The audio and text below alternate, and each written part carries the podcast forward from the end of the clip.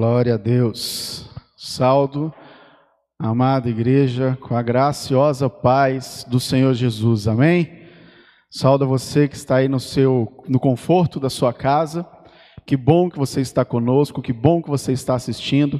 Que o Senhor possa abençoar a sua casa, abençoar a sua família. Que em nome de Jesus você seja edificado nessa noite, tanto quanto nós já estamos sendo pela leitura da palavra e pelo louvor que foi ministrado. Amém? Bom, nós estamos vivendo um momento onde tem muitas notícias, mas nem todas as notícias que se tem, que ouvimos, são verdadeiras. Nem todas as notícias que nós temos alcance, que estão à disposição do povo, são notícias nas quais nós podemos acreditar, nós podemos confiar. E hoje eu queria refletir um pouquinho com a igreja, refletir um pouquinho com você que está em casa, a respeito da verdade que nós precisamos. Em um mundo de fake news, em um mundo de mentiras, há uma verdade absoluta que nós podemos acreditar, confiar e nos entregar totalmente. E essa verdade é Jesus Cristo. E nós vamos refletir então na verdade que necessitamos, que é Jesus Cristo. Amém? Para isso, nós vamos refletir no texto que o pastor Cleito leu, mais especificamente no verso 6. Então, nós vamos refletir no Evangelho de João, capítulo 14, verso de número 6. Você pode aí abrir a sua Bíblia, você que está em casa também já pode pegar aí a sua Bíblia, abrir o texto conosco e acompanhar a leitura do texto sagrado. Evangelho de João, capítulo 14, verso de número 6. Um verso muito conhecido, e se você não conhecia, vai conhecer agora. Se você ainda não decorou, tem a oportunidade, porque é um verso muito importante para nós evangelizarmos, para nós termos o nosso relacionamento discipulador. Diz assim o texto sagrado: Respondeu-lhe Jesus: Eu sou o caminho, a verdade e a vida. Ninguém vem ao Pai senão por mim. Vamos orar mais uma vez? Curva a sua cabeça. Soberano e eterno Deus, mais uma vez nós queremos, ó oh Pai, te agradecer pelo doce privilégio que temos, ó oh Pai, de estar diante da tua palavra. Te louvamos, ó Deus, por essa oportunidade tão grandiosa de estarmos, ó Deus, sendo alimentados, ó Deus, pela tua palavra, alimentados pelo teu Santo Espírito, e queremos clamar a ti neste momento que o Senhor venha falar conosco, que venha se silenciar, ó Deus, todo e qualquer ruído, todo aquele, ó Pai, barulho que vier a interferir, que vier a atrapalhar os nossos irmãos de estarem cons, é, conscientes, ó oh Pai, e concentrados na tua palavra, o Senhor venha retirar neste momento em nome de Jesus, que todos aqueles, ó oh Deus, que nos assistem, possam, ó oh Pai, compreender a tua palavra e principalmente, ó Deus, colocá-la em prática em suas vidas. Que nós possamos, ó Pai, viver a verdade do evangelho, que nós possamos, ó Deus, estar sempre dispostos prontos a te obedecer, tendo a plena confiança e convicção de que em ti não há a menor sombra de variação. Por isso nós te louvamos e te adoramos em nome de Jesus. Amém. Vamos fazer um breve contexto. No Evangelho de João, nos capítulos anteriores, nós temos alguns momentos em que Jesus, ele prediz a sua morte, ele avisa aos discípulos a respeito da chegada do fim, ele deixa claro: olha, o seu mestre está chegando o momento de partir, ele anuncia o traidor. Alguns versos anteriores, aqui no capítulo 14, no capítulo 13, é dito, né, no, no 13 principalmente, é dito o traidor, aquele que iria trair a Jesus, e Jesus deixa claro: olha, dentre vocês, dentre aqueles que estão mais perto de mim, tem um que vai me trair. E além disso, uma figura importante ali no meio dos doze discípulos, uma figura de liderança, de status ali no meio dos doze, que era Pedro. Jesus então alerta e fala: Olha, vocês estão vendo Pedro? Pois é, ele vai me negar três vezes. Eles estão vendo e vindo de uma sequência de notícias não muito agradáveis. E aí chega neste momento em que os discípulos estão chateados, confusos, sem direção, e aí então Tomé faz a grande pergunta para Jesus ali no verso 5: Senhor, não sabemos para onde vais. Como vamos saber o caminho? Eles estavam sem direção. Eles não sabiam para onde ir. Eles não sabiam que caminho tomar. E aí Jesus então responde essa pergunta de Tomé e acalenta, acalma o nosso coração nos dias de hoje e diz: Não se preocupe, não se turbe o vosso coração. Não se apavorem, porque eu sou o caminho, a verdade e a vida. Essa é a mensagem que Jesus deixou para Tomé e essa é a mensagem que Jesus deixa para nós hoje. Não se preocupe com notícias falsas. Não se preocupem com notícias desesperadoras. Preocupem-se única e exclusivamente com aquela que é a verdade, que é Jesus Cristo. E a primeira coisa que nós notamos é que Jesus, ele é o verdadeiro caminho. Tem uma mentira que é muito disseminada, que diz que todos os caminhos levam a Deus. Isso é uma mentira. Porque só existe um caminho. Só existe uma pessoa que é o mediador entre Deus e os homens, que é Jesus Cristo. Não existe outra forma. Jesus, ele é o caminho verdadeiro. Ele é o caminho que leva à salvação. Ele é o caminho que leva à mudança. Ele é o caminho que leva à libertação. Ele é o caminho que leva à cura. Ele é o caminho. Não existe outro longe dele. Não existe um caminho em que possa haver cura, libertação e salvação longe de Jesus. E se você está longe desse caminho, está na hora de voltar. Está na hora de acertar a sua bússola e encontrar novamente esse caminho com Cristo. Porque nesse caminho, ele é um caminho iluminado. Como assim é um caminho iluminado? Salmo 119, verso 105. Um texto muito conhecido pela maioria de nós. Salmo 119, 105 diz assim: Lâmpada para os meus pés é a tua palavra e luz para o meu caminho. Um caminho ao lado de Cristo, não há escuridão.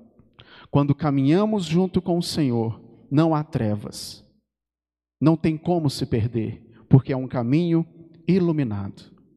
Eu gosto muito desse texto de Salmo 119, e ele fala muito ao meu coração, justamente nessas duas figuras que se usa, de lâmpada para os pés e luz para o caminho. Porque dá a entender que a Bíblia, ela nos ilumina naquilo que está próximo de nós, os nossos pés, algo próximo, algo imediato, algo recente, mas também ela ilumina todo o nosso caminhar ao lado de Jesus. Quando estamos com Cristo, não existe treva alguma, porque Jesus, ele é o sol da manhã, ele é a estrela da manhã, o sol da nossa justiça. Se você está vivendo em algum tipo de trevas na sua vida, comece a refletir e faça uma pergunta a si mesmo: onde está Jesus na minha vida? Será que eu estou caminhando ao lado de Cristo? Ou eu já me afastei dos caminhos do Senhor? Não importa se você está aí na sua casa ou se você está aqui, porque de repente tem muitas pessoas que estão com saudade uns dos outros, mas e com saudade de Jesus? Qual é a motivação do nosso coração de estarmos assistindo um culto ao vivo ou de estarmos aqui num culto presencial? Se não for para te adorar, para que eu nasci? Nós acabamos de cantar. E será que isso é verdade na minha vida e na sua vida? Está em época de nós refletirmos, inclusive, a verdade do Evangelho na nossa vida. Será que nós estamos realmente vivendo essa verdade? Ou é apenas superficial? Enquanto está bom para mim, está tudo certo. Mas na hora que aperta, a gente pula fora. Caminho ao lado de Jesus é um caminho iluminado, porque a palavra do Senhor ilumina a nossa caminhada continuamente, diariamente. Porém, é um caminho também de dificuldades. O próprio Jesus afirmou: vocês vão ter aflições. O próprio Cristo afirmou. Mas eu quero ler com vocês, não esse texto, mas Mateus 14, versos 24 e 25. Mateus 14, versos 24 e 25, que diz assim: Entretanto, o barco já estava longe, a muitos estádios da terra, açoitado pelas ondas, porque o vento era contrário. Na quarta vigília da noite, foi Jesus ter com eles, andando por sobre o mar. É um caminho de dificuldades. É um caminho onde o vento vai açoitar o barco da nossa existência. É um caminho na qual nós vamos navegar na vida e em muitos e muitos momentos vamos encontrar tempestades no mar da existência. Mas o mais impressionante ao caminharmos com Jesus é que lá no verso 32 desse capítulo 14, ao finalzinho dessa história, diz assim: que quando Jesus subiu no barco, cessou o vento. Por mais que passamos por dificuldades, por mais que enfrentamos os açoites da onda, a turbulência do vento, quando Jesus está conosco, nós estamos seguros porque Ele é o nosso porto seguro. Jesus é a rocha da nossa salvação. Jesus é a rocha na qual nós estamos firmados, e nele, como eu disse, não há sombra de variação.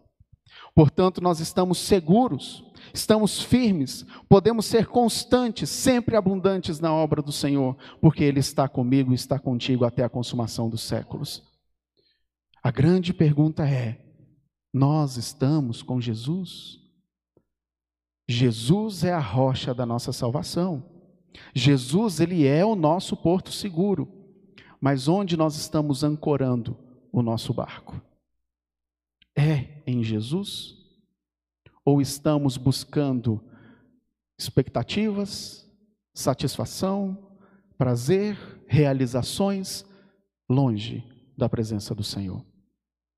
Longe dele não há esperança, porque longe dele o barco é açoitado pelas ondas, o barco é açoitado pelos ventos, o barco não tem um porto seguro.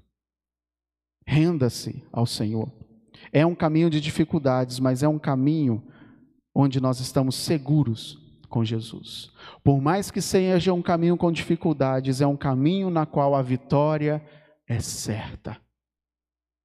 Pastor Marcelo costumava dizer que se não deu certo ainda, é porque não chegou, não chegou no final. Porque no final dá tudo certo. Eu não sei se você já ouviu essa frase do pastor Marcelo, mas ele costumava dizer isso: no final dá tudo certo. Por que, que no final está tudo certo? Porque Deus está no controle.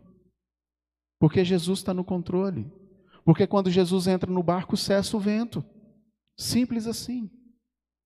E quando nós olhamos para João 8, 32, e aí sim, Perdão, João 16, 33.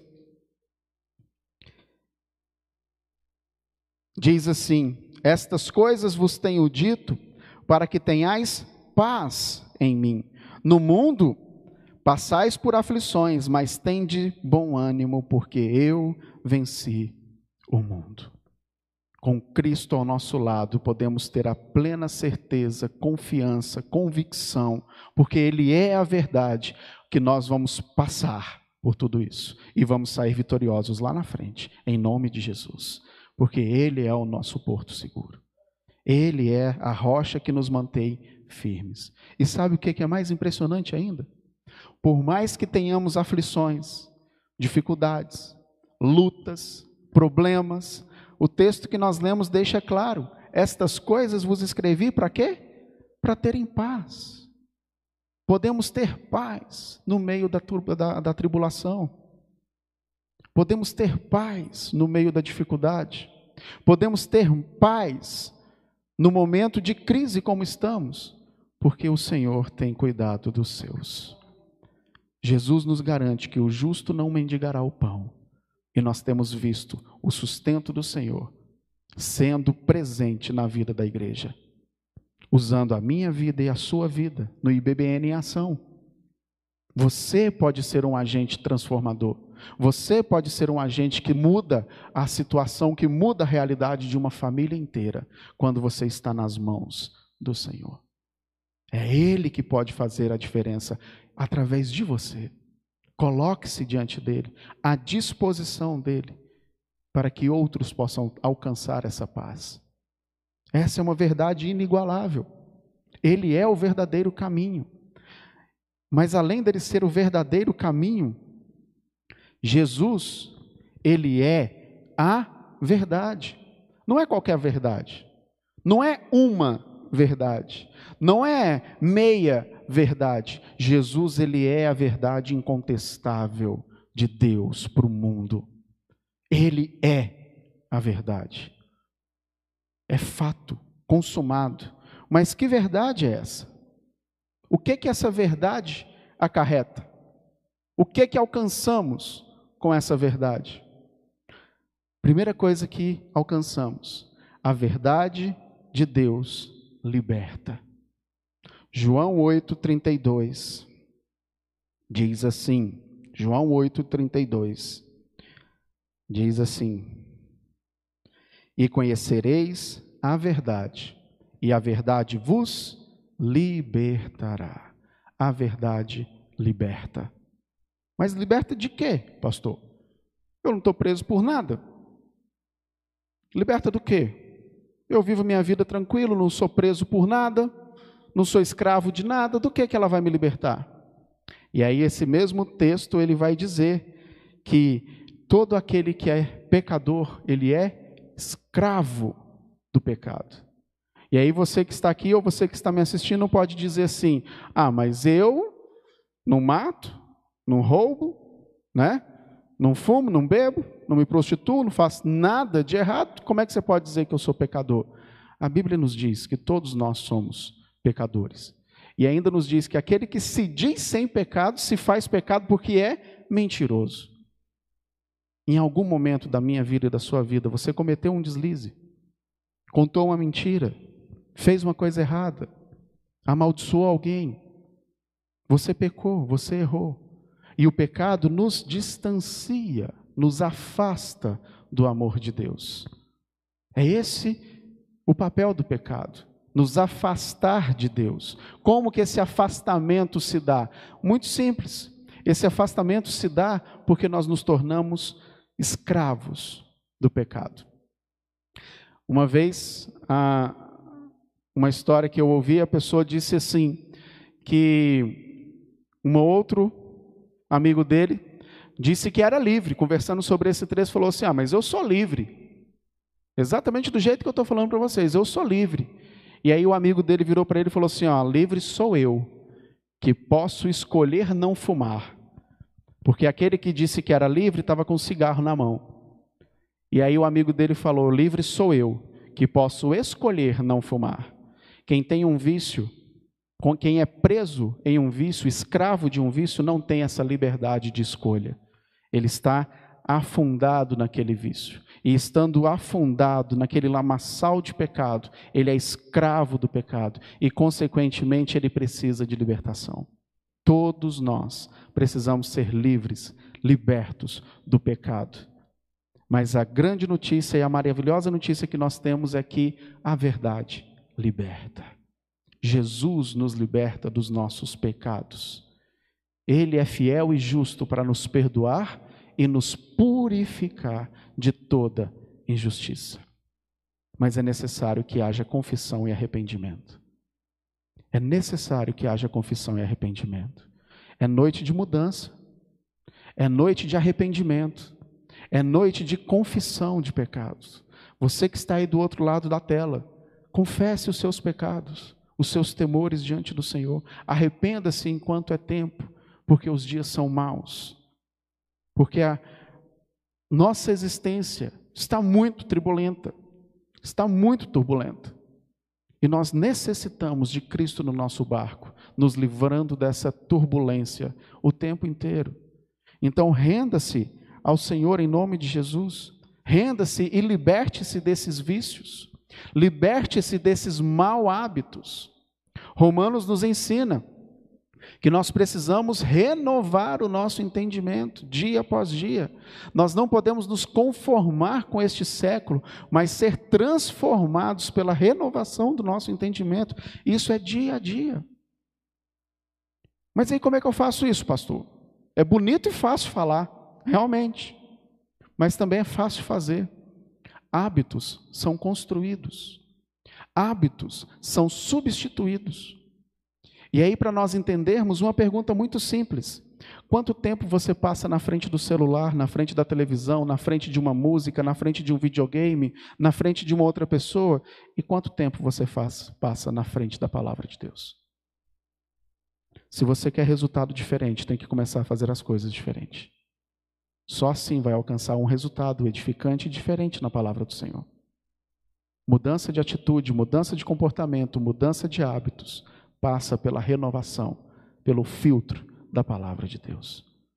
Como está o seu relacionamento com a palavra de Deus? Sabe por que, que essa pergunta é importante?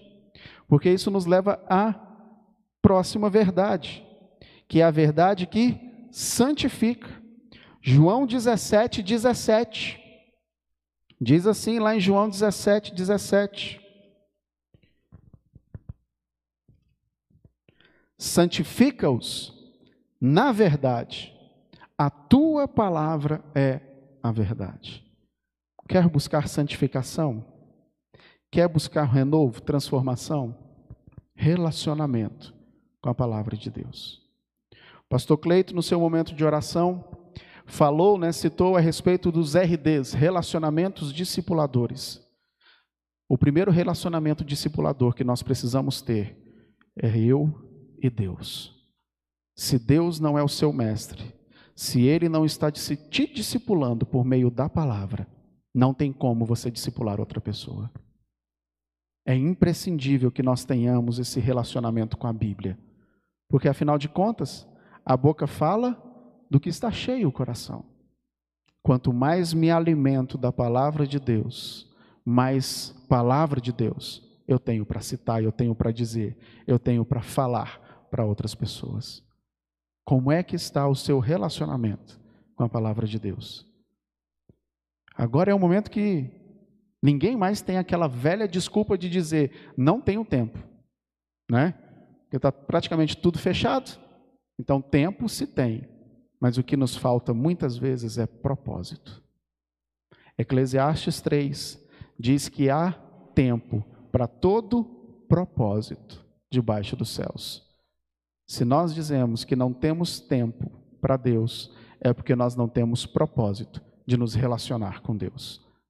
Olha como isso é sério. Vou até repetir. Se eu digo que eu não tenho tempo, é porque eu não tenho propósito de ter um relacionamento com Deus. E mais uma vez eu te pergunto: como é que está o seu relacionamento com a palavra do Senhor? E além de ser uma verdade que santifica, ela também é uma verdade que traz vida. João 8, 51. A gente está passeando por João hoje. Estamos estudando João na escola bíblica, então a gente aproveita para passear por João na pregação também. João 8, 51 diz assim: Em verdade, em verdade vos digo, se alguém guardar a minha palavra, não verá a morte eternamente. Olha que maravilha. Essa verdade é uma verdade que nos liberta, é uma verdade que nos santifica, é uma verdade que nos traz vida. E sabe por que Jesus poderia afirmar tão categoricamente que quem obedecer a sua palavra viveria? Porque essa mesma verdade é uma verdade de vida. Jesus disse isso no nosso texto base de João 14,6. Ele é a verdadeira vida. A vida está nele.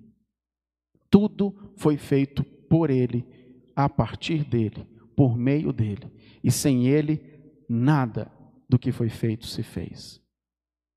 Por ele e para ele são todas as coisas, e sem ele nada podemos fazer. Ele é o autor e o consumador da vida. Por isso ele pode afirmar categoricamente que nele está a vida. E por ele ter essa vida, ele pode nos dar a verdadeira vida. O que contém nessa verdadeira vida? Primeira coisa, uma vida abundante no Senhor. João 10, 10 diz assim: O ladrão vem somente para roubar, matar e destruir. Eu vim para que tenham vida e a tenham em abundância. Vida abundante no Senhor. Uma coisa que eu falei para os adolescentes no último acampamento que tivemos foi que nós não temos direito sobre a nossa vida. Sabe por quê? Eu não sei se você, adolescente que está aqui, se lembra disso. Se não lembrar, vai lembrar agora. Né? Sabe por que eu falei isso? Que nós não temos direito sobre a nossa vida. Porque a minha vida foi comprada, ela não me pertence mais. A minha vida pertence a Jesus. Foi, foi pago um preço de sangue por ela. Que direito eu tenho sobre a minha própria vida? A minha vida toda pertence ao próprio Cristo. Além dele me dar a vida, ele a comprou. Ele pagou um preço para que nós pudéssemos ter essa vida abundante.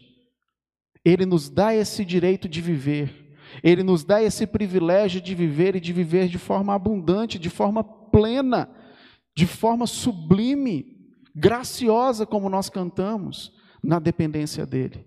Porque quando nós estamos na dependência do Senhor, nada nos falta. Ele supre cada uma de nossas necessidades. A sua vida não te pertence mais. Você não tem direito sobre a sua vida, desde que você entregou ela a Cristo. O problema é que muitas vezes nós entregamos a vida para Cristo com uma mão e tiramos com a outra. Muitas vezes nós entregamos a nossa vida com uma mão, mas aí, alguma coisinha aqui e outra ali, a gente quer manter o controle. Ah, não, Senhor, os meus relacionamentos deixa que eu controlo. Ah, não, Senhor, as minhas emoções deixa que eu cuido. Ah, não, Senhor, as minhas decisões deixa que eu tomo conta. Meu dinheiro deixa que eu tomo conta. E daí a pouco a gente vira para Deus e fala assim: ó, qual é? Da minha vida cuido eu. E aí eu fico imaginando Jesus baixando a cabeça, balançando e falando assim: Ô oh, meu pai, o que, que eu faço com essa criatura que não entendeu ainda que eu comprei a vida dele? Como está o nosso compromisso com o Senhor? Você que está aí em casa, se você já entregou a sua vida com o Senhor, teve algum momento que você puxou ela com a outra mão? Ou você que está aqui, puxou o controle do seu dinheiro, puxou o controle das suas emoções, puxou o controle das suas decisões. Em quantas vezes na nossa vida, na nossa caminhada com Deus, nós olhamos para Ele e fala assim: ó, não se mete. Igual o menino mimado fala para pai: não se mete na minha vida que cuido eu. Será que nós estamos vivendo essa vida abundante que o Senhor tem para nos oferecer? Essa vida plena que Ele tem para nos oferecer, essa vida eterna que Ele pagou o preço com o seu próprio sangue, por mim e por você. E uma verdade absoluta que eu quero deixar para você nessa noite. Quando uma pessoa virar para você e falar assim: você não vale nada. Ou se você vier a falar isso para alguém, ou se você ouvir alguém falar isso para uma pessoa, lembre-se: o custo o preço da sua vida foi marcado na cruz de Jesus. Não é definido por homens, não é definido por pessoas, não é definido por bens, não é definido por cargo, não é definido por status, não é definido, como a gente tem visto ultimamente, pela cor da pele, o que define o preço, o que define o custo da minha vida e na sua vida está na cruz do Calvário em Cristo Jesus. Ele pagou o preço, não foi outro. A verdade está nele, não está em outro. Viva essa verdade de forma plena. Muitos momentos nós temos dificuldades de entender isso, temos dificuldade de viver isso. Muitos momentos temos crises de fé, temos crises e momentos de indecisão. Mas Jesus está de braços abertos, com a mão estendida, para nos dar um novo começo. Renda-se e entregue-se a este Deus que está pronto para se oferecer de novo, se fosse necessário, na cruz por mim e por você. Mas quando nós estamos firmados na rocha que é o Senhor, Ele estende as suas mãos e nos tira do lamaçal do pecado e nos transporta para o reino do seu amor. Ele é aquele que é a verdade absoluta e plena. Ele é o caminho verdadeiro. Ele é a verdade absoluta. Ele é e nele há a verdadeira vida. Fique de pé em nome de Jesus. Você que está em casa, feche seus olhos, nós vamos orar mais uma vez. E eu quero desafiar a você que de repente compreende que está vivendo uma mentira, que tem vivido um engano durante a sua vida, que tem vivido momentos na qual você abandona Deus, na qual você tira de Deus o controle da sua vida. É tempo de mudança. É tempo de conserto, é tempo de voltar para os braços do Pai. É tempo de viver essa vida abundante em Cristo Jesus. É tempo de viver a verdade que salva, que liberta, que transforma a realidade que santifica. É tempo de ter um compromisso precioso e glorioso com o Senhor. E eu quero desafiar a você que ainda não tomou essa decisão ou se distanciou dos caminhos do Senhor, que na bússola da sua vida você se distanciou, se afastou desse porto seguro que é o Senhor, volte em nome de Jesus. Decida-se por voltar em nome de Jesus. Decida-se ao lado de Cristo em nome de Jesus. Você que está em casa, faça essa decisão em nome de Jesus. Volte e glorifique, abençoe os irmãos, Viva uma vida plena que o Senhor preparou para mim e para você. Soberano Deus, nós te louvamos, ó Pai. Te exaltamos e te bendizemos, ó Deus, pela tua graça que nos alcançou, pelas tuas misericórdias que se renovam a cada manhã. Nós clamamos a Ti, ó Deus, que nós possamos viver essa verdade dia após dia nas nossas vidas.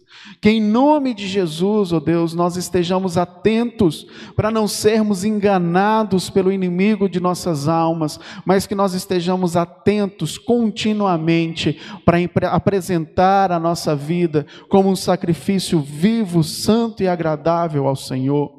Pai, em nome de Jesus, eu clamo a Ti por aqueles que se distanciaram do Senhor, por aqueles, ó Pai, que ainda não receberam ao Senhor como único e suficiente Salvador de suas vidas, por aqueles, ó Deus, que não têm entregado o controle da sua vida ao Senhor. Clamo a Ti, ó Deus, que o Teu Espírito Santo esteja nos convencendo do pecado, da justiça e do juízo, que o Teu Santo Espírito, ó Deus, complete a obra do Senhor, que essa mensagem, que essa palavra possa encontrar corações dispostos a Te obedecer, que em nome nome de Jesus, ó Deus, nós, ó Pai, que somos cristãos, nós que somos teus servos, ó Pai, nós possamos sempre anunciar a verdade que traz vida, a verdade que traz esperança, que nós, ó Deus, possamos ser discipulados pelo Senhor por meio de um relacionamento com a tua palavra, em nome de Jesus, ó Deus.